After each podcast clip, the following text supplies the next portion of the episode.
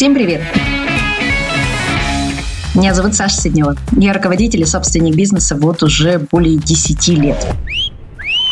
Черт возьми, это прям нехилый срок. И уж кому как не мне знать, что на работе часто происходят ситуации, откровенно мешающие нам нормально работать. Например, где кончается моя ответственность и начинается ответственность э, моего коллеги. А как себя вести, если назревает, ну, такой по классике, конфликт с начальством? Как реагировать на непонятные нападки коллег? Что делать, если ты уже не укладываешься в 8-часовой рабочий день? Берешь работу на дом, а при этом твой коллега страдает какой-то ерундой вместо работы. Знакомо, правда? Так вот, я потратила треть своей жизни, читая кучу полезной и не очень литературы, вживую на собственных примерах, экспериментировала и выстраивала процессы так, чтобы мои сотрудники с этим не сталкивались. Сейчас я даже занимаюсь консалтингом и помогаю таким же предпринимателям разрабатывать и внедрять бизнес-процессы, которые вот это вот все исключают. Кстати, подкаст не просто так называется «Несносные боссы». Ведь именно неверные управленческие решения ведут за собой массу проблем, которые отражаются потом на всей работе. И в этом подкасте мы будем разбирать такие темы, как найм, делегирование, работу с друзьями, родственниками, может быть, с любовниками разберем. Oh my. Системный менеджмент, шантажи, увольнение, работа на удаленке и многое другое и актуальное. И будем делать анализ, а что можно было бы сделать, чтобы такого не происходило, или как из ситуации выйти, если она уже случилась.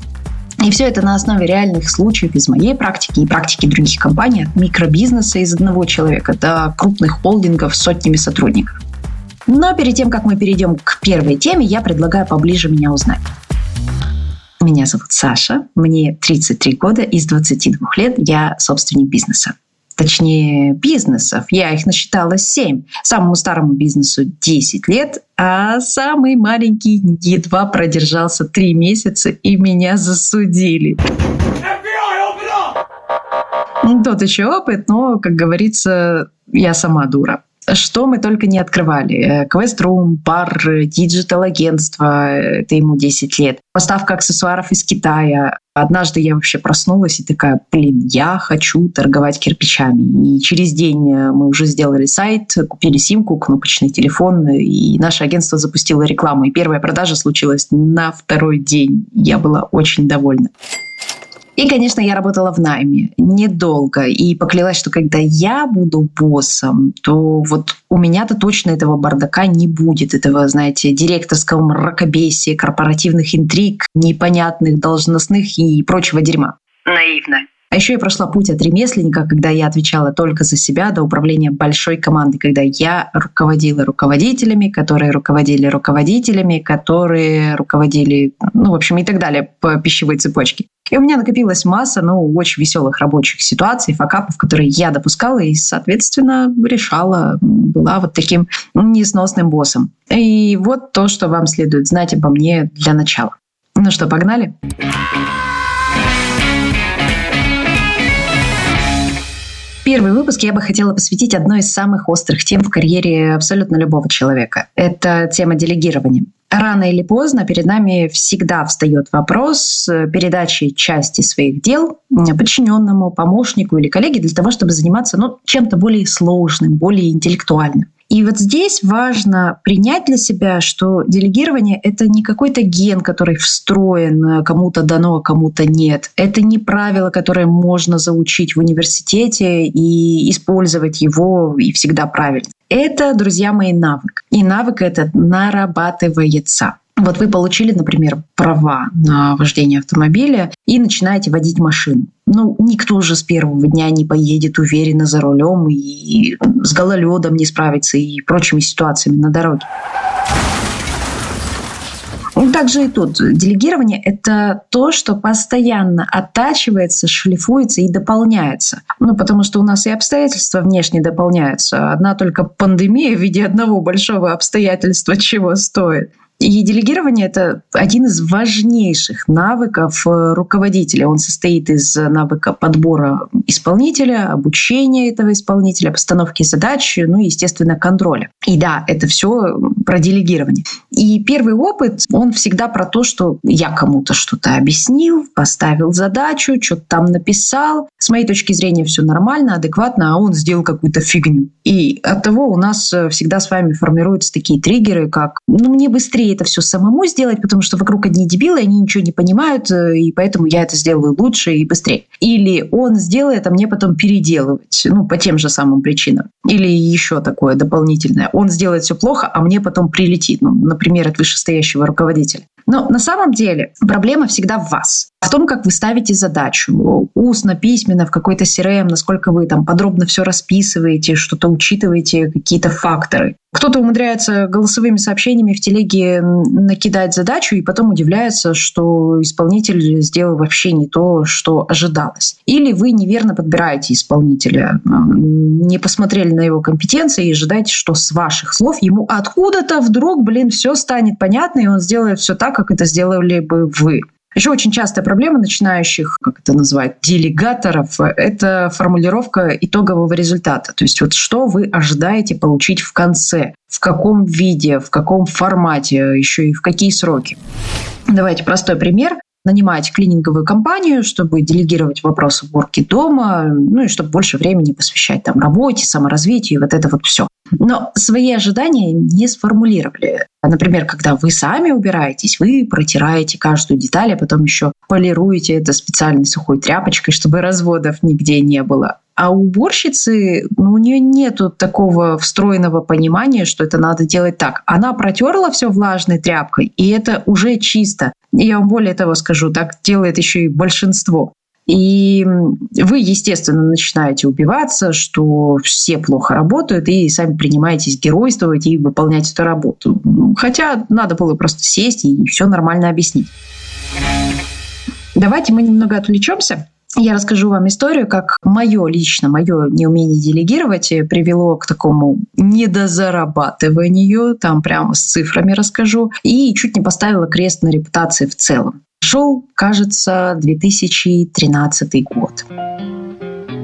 Тогда мы с моим мужем только начинали первые шаги в бизнесе. Кстати, мой муж, как мой партнер почти во всех бизнесах, будет здесь мелькать под именем Стас Юрьевич. И да, это реально его имя, я реально его так называю. Так вот, первые шаги в бизнесе. Мы тогда только остановили оптовые поставки из Китая всяких аксессуаров. Кстати, нормальный бизнес был, не знаю, чем мы его остановили. И мы тогда арендовали свой первый офис под маркетинговое агентство. Не зря же мы на маркетологов учились. И тогда уже пошли первые заказы. Мы впахивали, такие все довольные, молодые, все было классно. И тут к нам обратилась знакомая, а она тогда тоже работала в крупном рекламном агентстве, которое было гораздо-гораздо крупнее нас.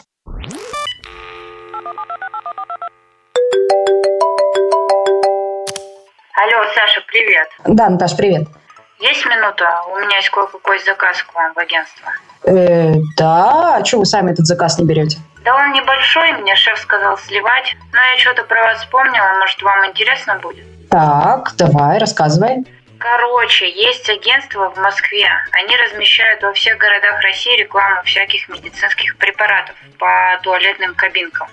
И им в городах нужны подрядчики. Сейчас они кого-то в Перми ищут, и я могу вас свести.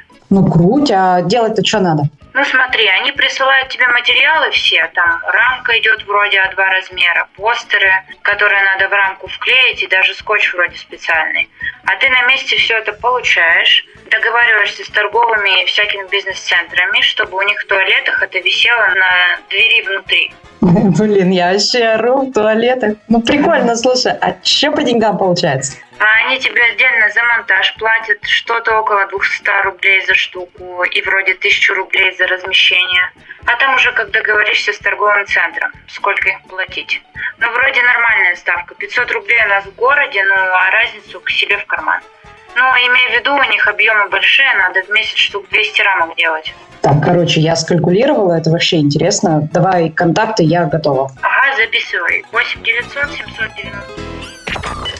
В общем, мы взялись за этот заказ, и так как это туалеты, то, конечно же, были всякие классические сортирные истории. Как правило, в торговый центр нас пускали под закрытие или даже ночью. И чем серьезнее торговый центр, тем больше бюрократии и контроля. Например, в один нас пускали строго с часу ночи и до трех. А рамки большие, нас двое, а туалетов дофига. Уже почувствовали, да, как мягко подкрадывается тема делегирования. Мы в ППХ затаскивали эти рамки сначала в торговый центр из машины. Тут гигантское спасибо нашим друзьям, которые нам помогали все это довести. Потом растаскивали по туалетам, и тут начинался процесс монтажа. Сначала надо отколупать пленку от скотча, ровно приклеить рамку и, внимание, сфотографировать.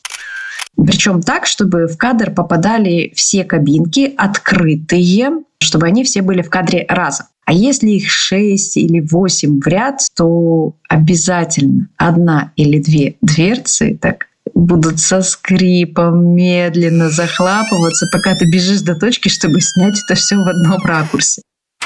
Отдельное наслаждение — это идти по торговому центру ночью. Темно. Работают только лампы в начале и в конце коридора. И стоят они.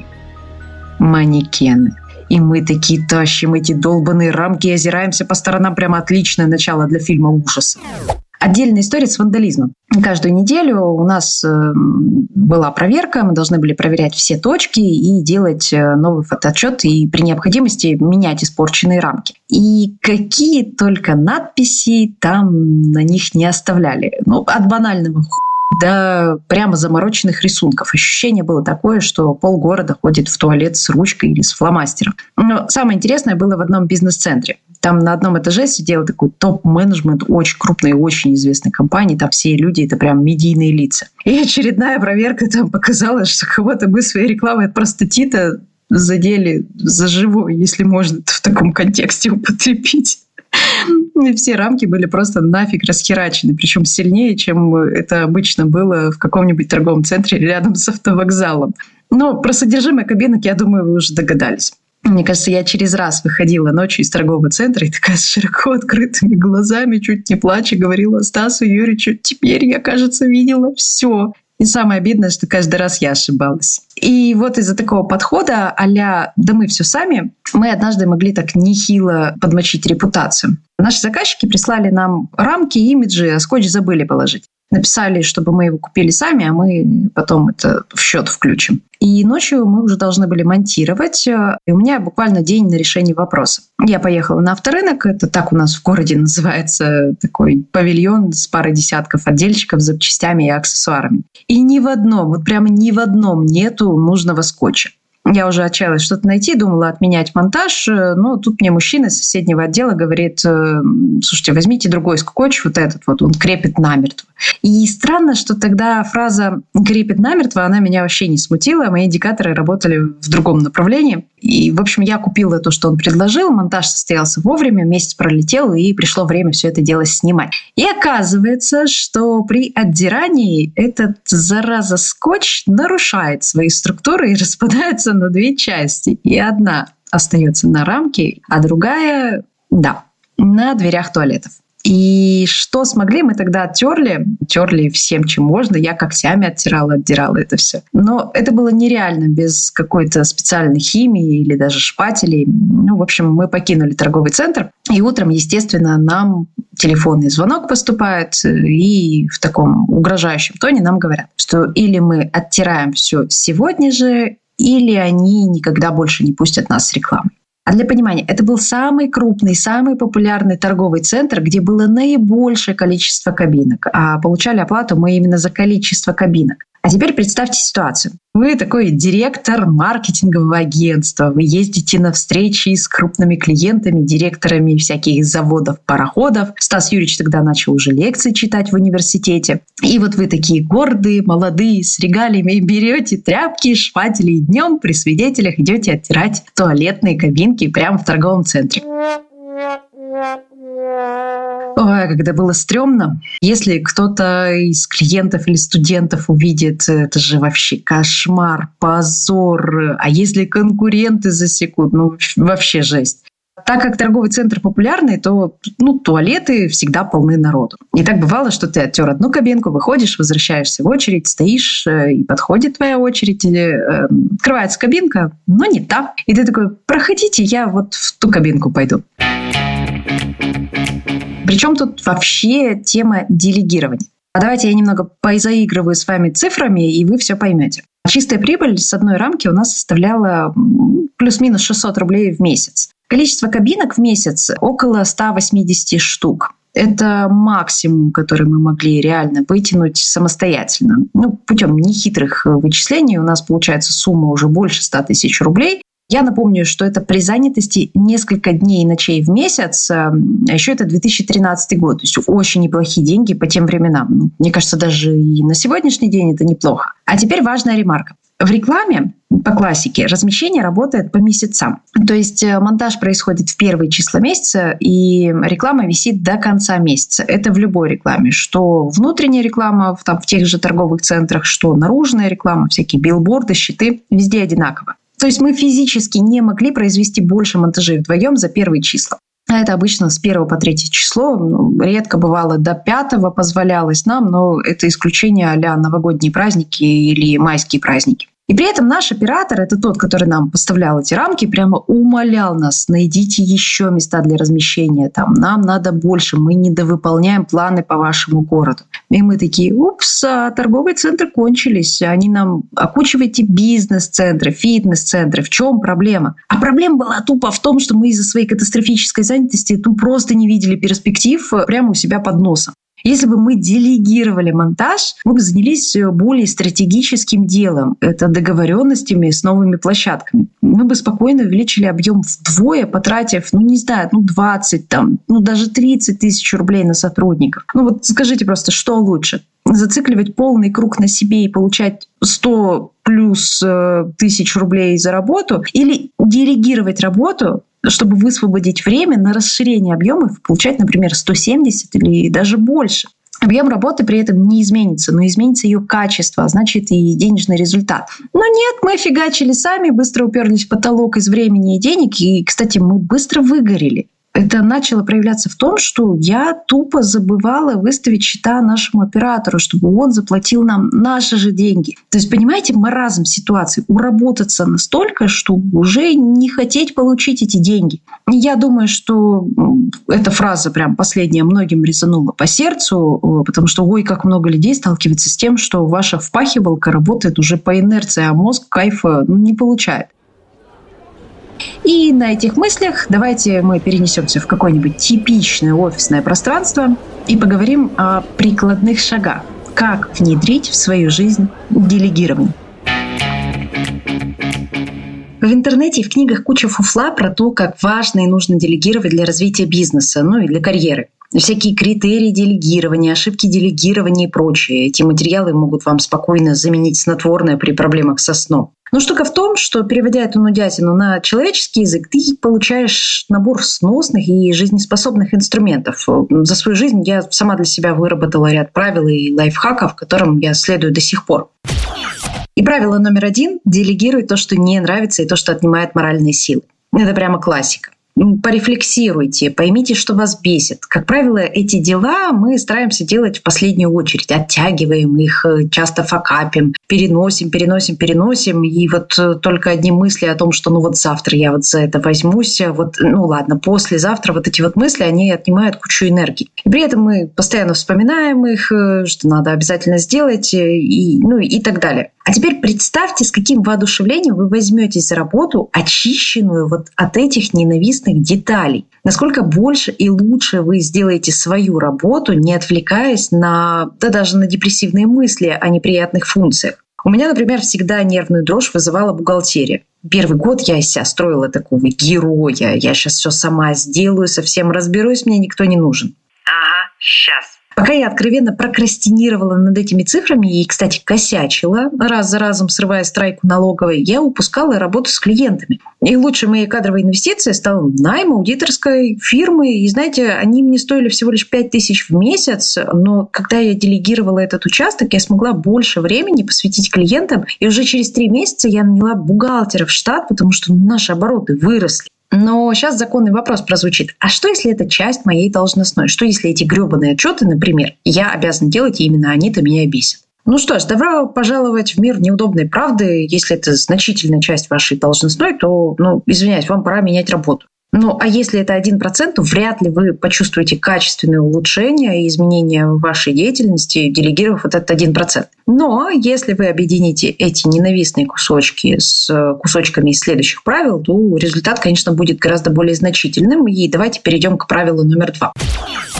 Делегируй то, что отнимает время, но не приносит деньги. Тут очень важное отличие от предыдущего правила. Функция может вам нравиться, но при этом денег напрямую она вам не приносит. И да, вам реально придется с ней расстаться, если вы хотите расти дальше. Есть очень классный эксперимент из практики тайм-менеджмента, его сюда можно применить. Он поможет подсветить вот как раз такие зоны, которые вам нравятся или которым вы нейтрально, но которые напрямую на деньги не влияют. Записывайте все, что вы делаете в течение недели на работе особо упертым и дотошным, я могу посоветовать и месяц это делать. Временные промежутки от 15 минут до часа. И если вы сконцентрированно трудитесь над чем-то большим без отвлечений, то, конечно, ваш промежуток – это час. Ну а если у вас многозадачная работа, вы делаете в течение часа там кучу разных мелочей, то, конечно, берите 15 минут. И важно, чтобы вы записывали, ну вот прямо все. Там, позвонила в бухгалтерию узнать про какие-нибудь акты сферок, позвонила клиенту или встретилась с клиентом, там, кофе попили, поболтали, там, съездила, забрала забрала что-то с почты, ну и так далее.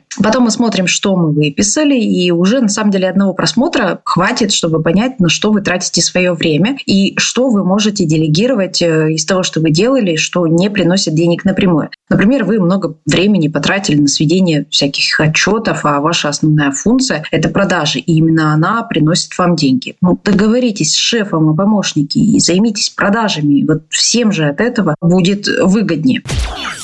А, правило номер три. Делегируй то, что можно быстро, легко передать, объяснить и проконтролировать. Еще одной моей лучшей инвестицией стал найм администратора в офис, ну или офис-менеджера. Раньше я сама тратила кучу времени на походы на почту, заказ кофе там, или чая, контроль уборщиц и прочее офисное снабжение. Даже пиццу и роллы по пятницам вечером я сама заказывала и в магазин за вкусняшками гоняла. А между тем у меня горела система мотивации менеджеров, которая реально могла бы решить кадровый вопрос, а тут уже деньги, да, вы понимаете. Но купить вкусняшки в офис по-любому важнее. Хотя это очень простая функция, в которой трудно накосячить, но при этом она время у меня отнимает. Я наняла администратора, ну, правда, после того, как Стас Юрьевич меня несколько раз поругал э, на тему того, что ты занимаешься всякой фигней, вот есть более стратегические задачи. В общем, он меня ругал, ругал, и я наняла администратора, накатала ему инструкцию страниц на 15 о том, что я делала, как, там всякие явки, пароли и так далее. И уже через неделю я обнаружила вообще что-то невероятное. Мое расписание опустело на 50%. Все это простые функции выполнял один человек. Ну, и на него я потом свесила еще кучу всего простого и легко объяснимого, и очень сильно кайфовала. И сама, естественно, занялась действительно более важными вещами, не отвлекаясь там, на всякий вызов сантехников, контроль уборщицы и прочий чушь. А если сравнить стоимость человека часа моего администратора и меня, то ценность освобождения моего рабочего времени, ну, вы понимаете, она гораздо выше. Еще пара лайфхаков, даже не правил, а именно лайфхак. Синхронизируйте результат вот с вашим исполнителем. Для этого вам надо покопаться в себе и прописать то, как именно вы делаете что-то и что вы ожидаете получить в конце. Какие критерии, сроки, деньги, использованные материалы и прочие ресурсы. Помните, что чем выше у вас опыт в профессии, тем сильнее у вас профдеформация. И то, что очевидно для вас, это совершенно не очевидно для другого человека в силу его личного опыта или, наоборот, отсутствия опыта в этой сфере. Поэтому проговорите ожидаемый результат, спросите, как вас поняли. Пусть человек перескажет, э, расскажет, как он будет что делать. Вы сразу же увидите какие-то ошибки, которые сможете исправить, еще даже не начав э, работу. Так вы состыкуетесь и поймете, вообще исполнитель как бы ваш или лучше его заменить на кого-то другого. Еще важный момент – это доверие. И, наверное, это будет самым сложным в процессе делегирования. Это тоже навык, он нарабатывается, он просто так не появляется из ниоткуда, что вчера я никому не доверяла, сегодня опа и получилось. Я понимаю, эмоционально отпустить вашу работу – это очень сложно. Но это и про борьбу с собственной значимостью. Вот тут надо понять, что вы не единственный человек, который может справиться с этой задачей. Да, кто-то справится с этой задачей чуть похуже вас, но здесь надо отталкиваться от результата. Какой результат будет для вас окей, а какой не окей. И если другой человек может справиться с задачей и достичь результата, который вас устроит, делегируйте. Пусть даже он это будет делать делать по-другому, не так, как вы. Ну и также, если вы будете стоять за спиной вашего исполнителя, ну тоже ничего хорошего не будет. Э, лучше потратьте ресурсы на подробное описание задачи и ожиданий. Если вы все правильно сделали, ну, подходящий исполнитель, подробное задание, описанный результат, четкие сроки и ресурсы, все, все будет хорошо. Отпустите исполнителя делать его работу, за которую на секундочку, кстати, вы ему платите.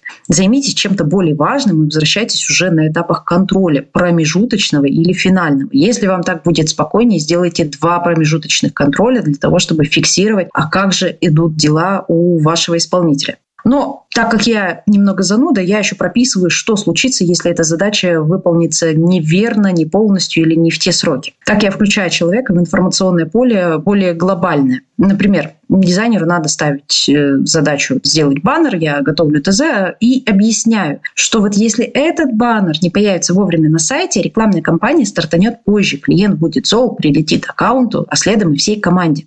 И он уже более включенно работает, он понимает ответственность не только на своем участке, но и глобально в рамках команды. Это совершенно другой уровень включения, и важно действительно посвящать исполнителей вот в такие детали.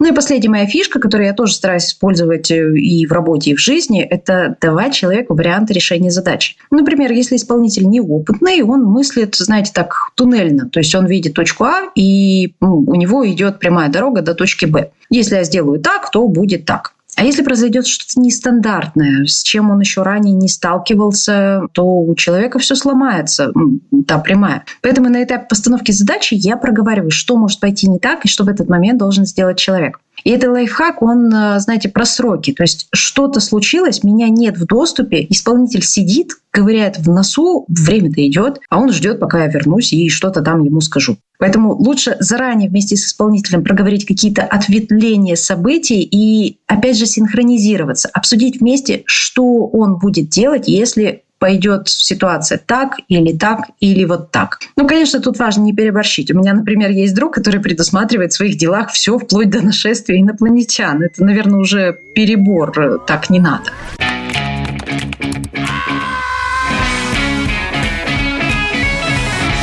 Ну, вот такие простые правила. Пишите в комментариях ваши личные лайфхаки по делегированию, а мы их можем разобрать в следующих выпусках. Кстати, про следующие выпуски. В этом подкасте мы еще неоднократно затронем тему делегирования, а еще систематизацию бизнес-процессов, работу с друзьями, родственниками и любовниками, возможно, да, все от вас будет зависеть от ваших историй, составление мотивации и много всего интересного. И все это вот с такими всякими горячими историями из жизни. Я надеюсь, вам понравился первый выпуск «Несносных боссов». Подписывайтесь, ставьте лайки, жмите на сердечки, а еще в Инстаграм ко мне добавляйтесь, я там тоже разборы делаю и анонсы выкладываю. В общем, делайте все, чтобы не не потеряться. И услышимся в следующем выпуске. Покеда! thank you